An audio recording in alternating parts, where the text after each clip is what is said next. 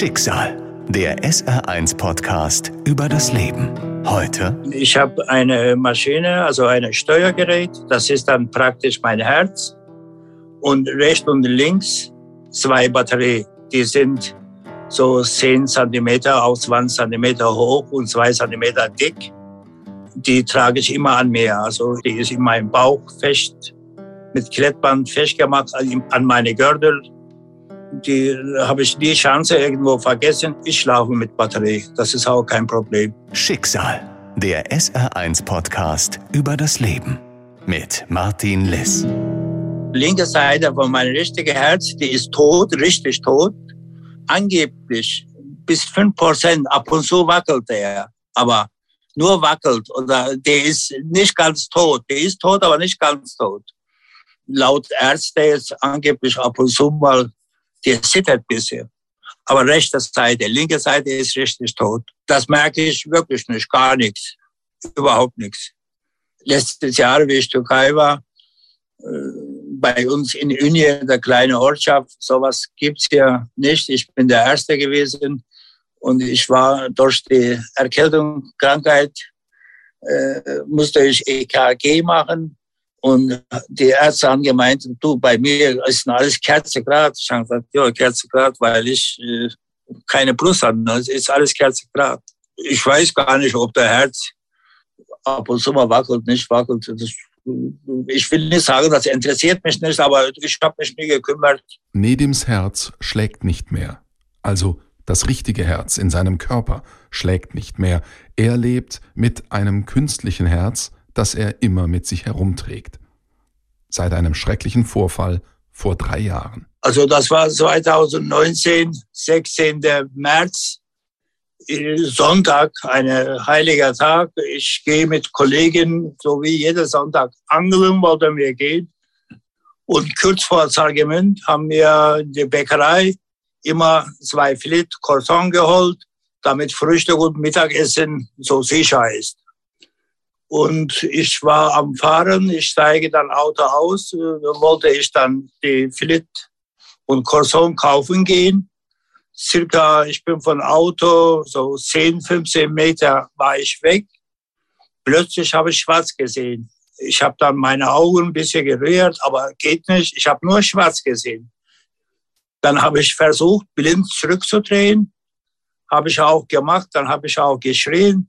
Stefan, Stefan, also das ist der Freund, mein Angelfreund, der hat mich dann irgendwann wahrscheinlich gehört, der ist dann gegen mich gekommen.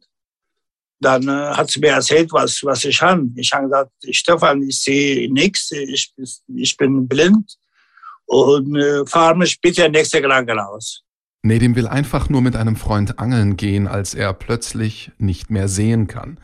Da er selbst auch gerne Pilze sammelt, glaubt er zunächst, er habe eine Pilzvergiftung. Wahrscheinlich, das war größere Herzinfarkt. Aber ich habe nie, vorher war ich nie krank.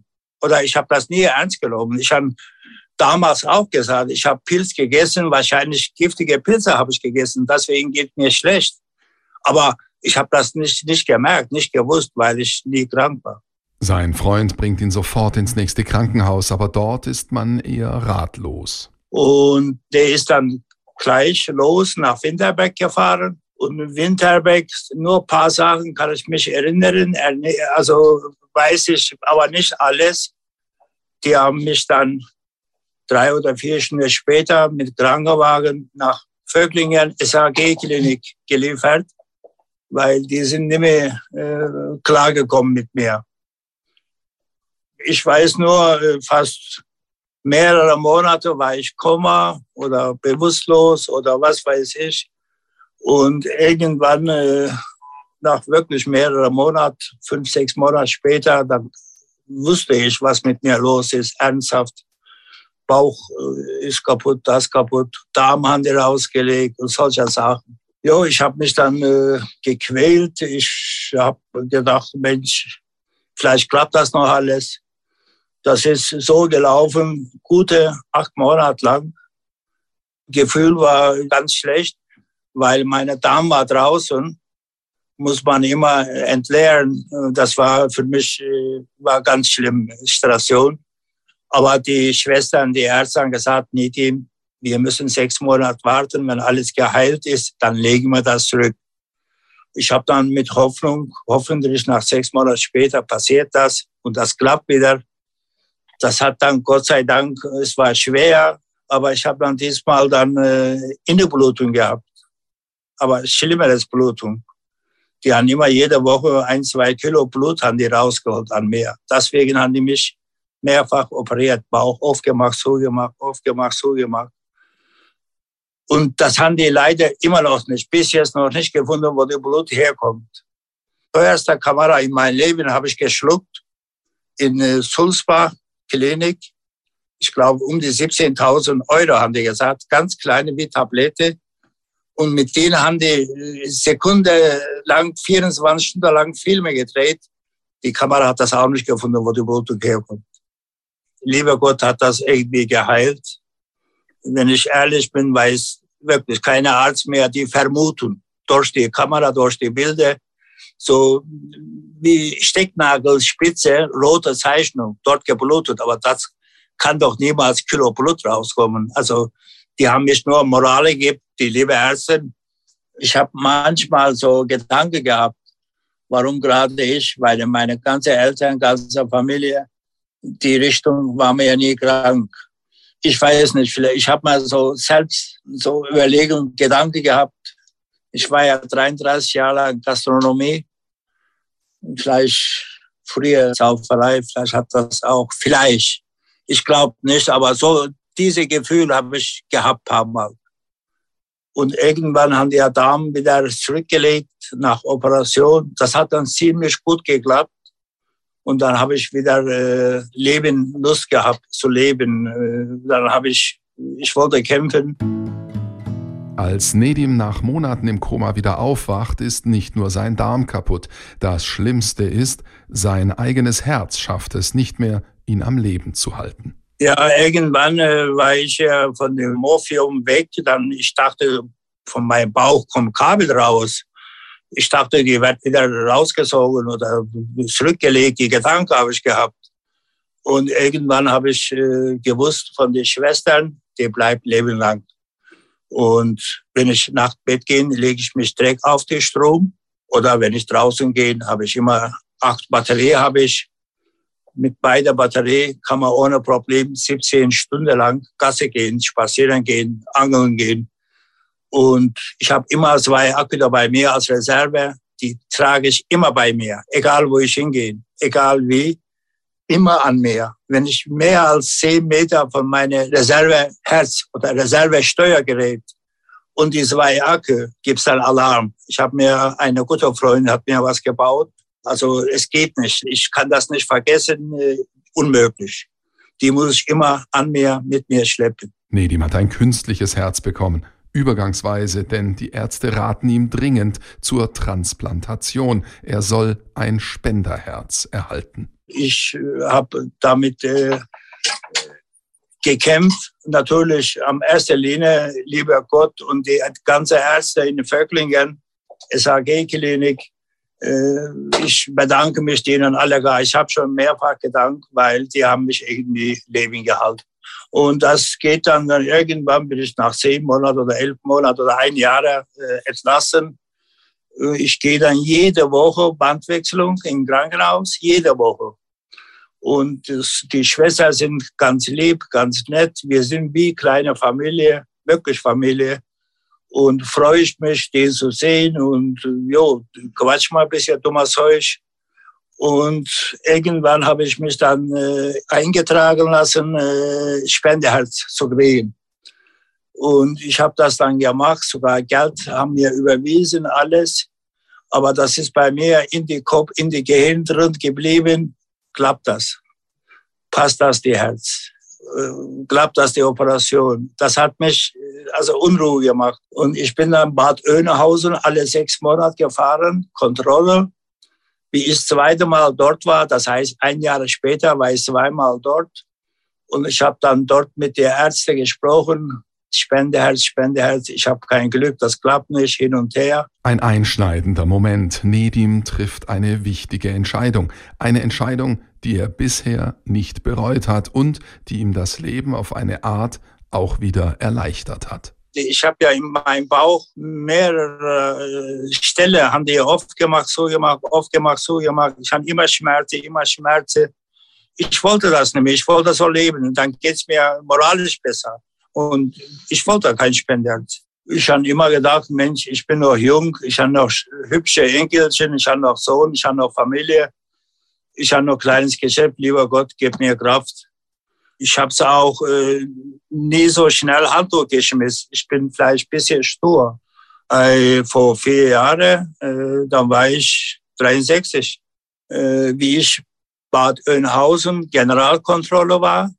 Da habe ich mich dort entschlossen, weil ich habe auch ein paar Kollegen gesehen, denen geht sehr schlecht. Wir sind ja in Deutschland um die 800 Personen, die Krankheit hat, die solche Geräte hat von 860 Prozent, denen geht nicht gut. Die haben nicht so gut Glück wie ich. Die legen irgendwie Rollstuhl oder im Bett. Äh, gute 20 Prozent, die können auch ein bisschen laufen, aber gute 20 Prozent, so wie ich, die können Fahrrad fahren, wenn es sein soll.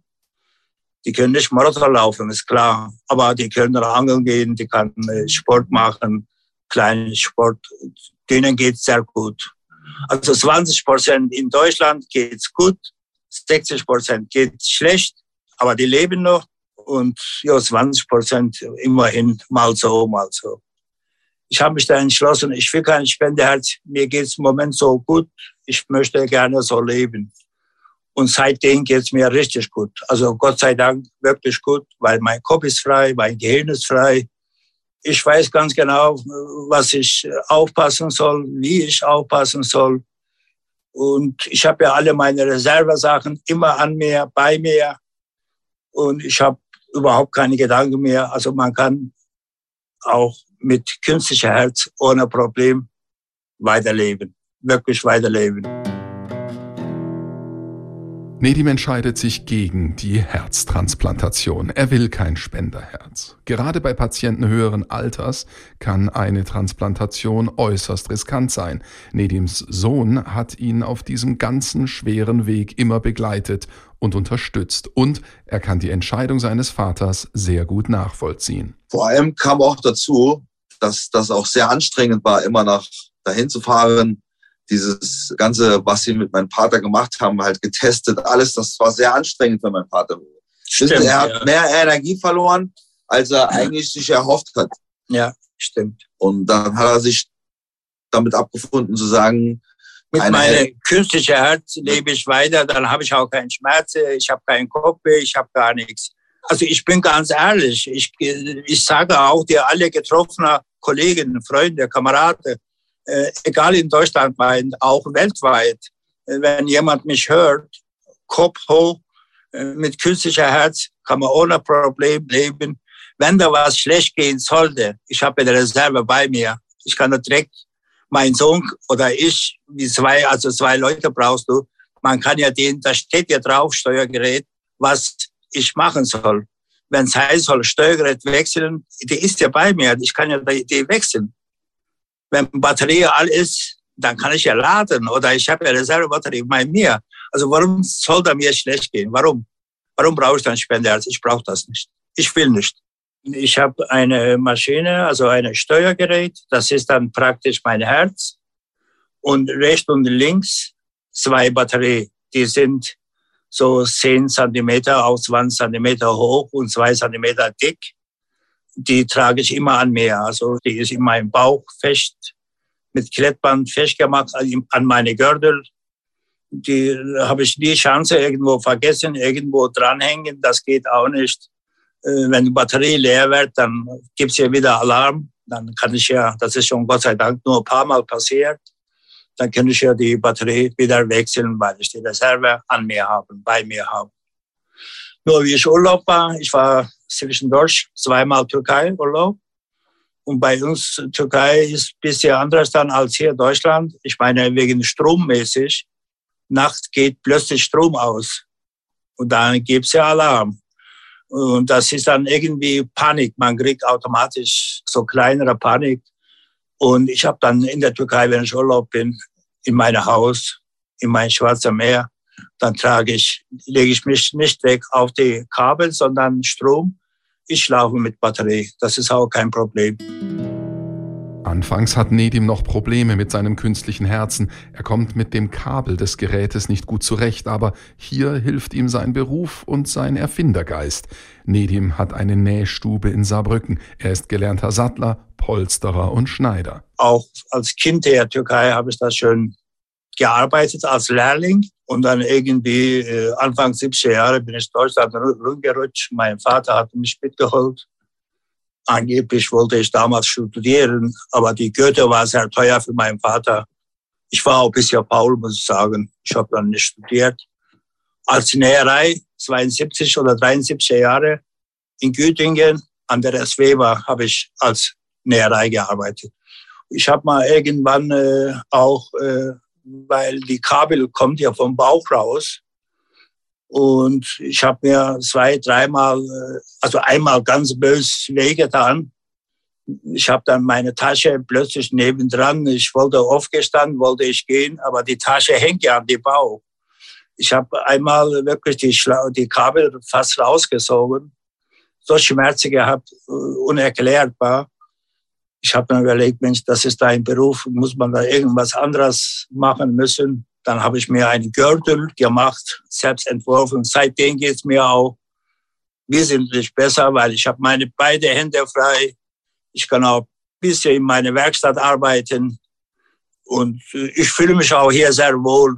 Ich kann mich umdrehen, sogar nach gute zwei Jahre später. Ich könnte mich auch Bauch legen. Ich habe Anfang nie getreut, äh, in den Bauch zu schlafen, aber das geht ohne Problem. Äh, ohne weiteres. Also ich schlafe wie früher, kreuz und quer, überhaupt stört mich nicht. Und wenn ich äh, aufstehe, natürlich äh, tagesüber, ich habe alle meine Unterhemde, alle meine Hemde, auch alle meine Pulli. So ein System habe ich mir gebaut und äh, gibt mir auch moralisch sehr gut, weil der Kabel frei hängt da hin, da kann nie was passieren. Und das ist, weil das auch mein Beruf ist, das habe ich auch selbst erfunden oder gemacht, weil ich fühle mich viel wohler. Sonst kriegt der Kabel immer Knick. Wenn der Knick kriegt, man kommt im Kopf ein Gedanke, Mensch, einmal Knick, zweimal Knick, zehnmal Knick, hundertmal Knick, tausendmal Knick, dann kann er irgendwann brechen aber die Gefahr habe ich Gott sei Dank nicht mehr. Seine selbstgenähte Erfindung, den sogenannten VHD-Gürtel, bietet Nedim in seiner Nähstube jetzt auch zum Verkauf an. Von dem Erlös spendet er 15 Prozent an den Förderverein des Herzzentrums Saar. Nedim ist ein gläubiger Mensch und das gibt ihm Kraft und Hoffnung. Aber dass er diese schlimme Zeit gut überstanden hat und dass es ihm jetzt gut geht, das schreibt er nicht allein dem lieben Gott zu. Ich bin geborener Mohammedaner. Ich glaube sowas, aber ob da mir lieber Gott die Richtung geholfen hat. Also ich bin äh, ganz äh, ehrlich, hoffentlich äh, nicht der liebe Gott soll mit mir böse sein. Ich habe Glück gehabt und ich habe gute Hände. Die Klinik Vöcklingen, das war einfach mit meinem Glück. Gute Ärzte, gute Schwestern, die haben mir viel, viel mehr Glück gebracht. Natürlich, lieber Gott hat es auch geholfen, ist klar. Mir geht's wirklich sehr gut. Ich gehe auch jeden Sonntag wieder weiter angeln mit meinen Freunden. Gehe ich in den Wald Pilz sammeln, überhaupt kein Problem. Ich fühle mich einfach wohl. Ich lebe, ich will mein Leben leben, so bis nicht mehr geht. Schicksal, der SR1 Podcast über das Leben. Alle Folgen in der ARD Audiothek und auf vielen anderen Podcast-Plattformen. Eine Produktion des Saarländischen Rundfunks.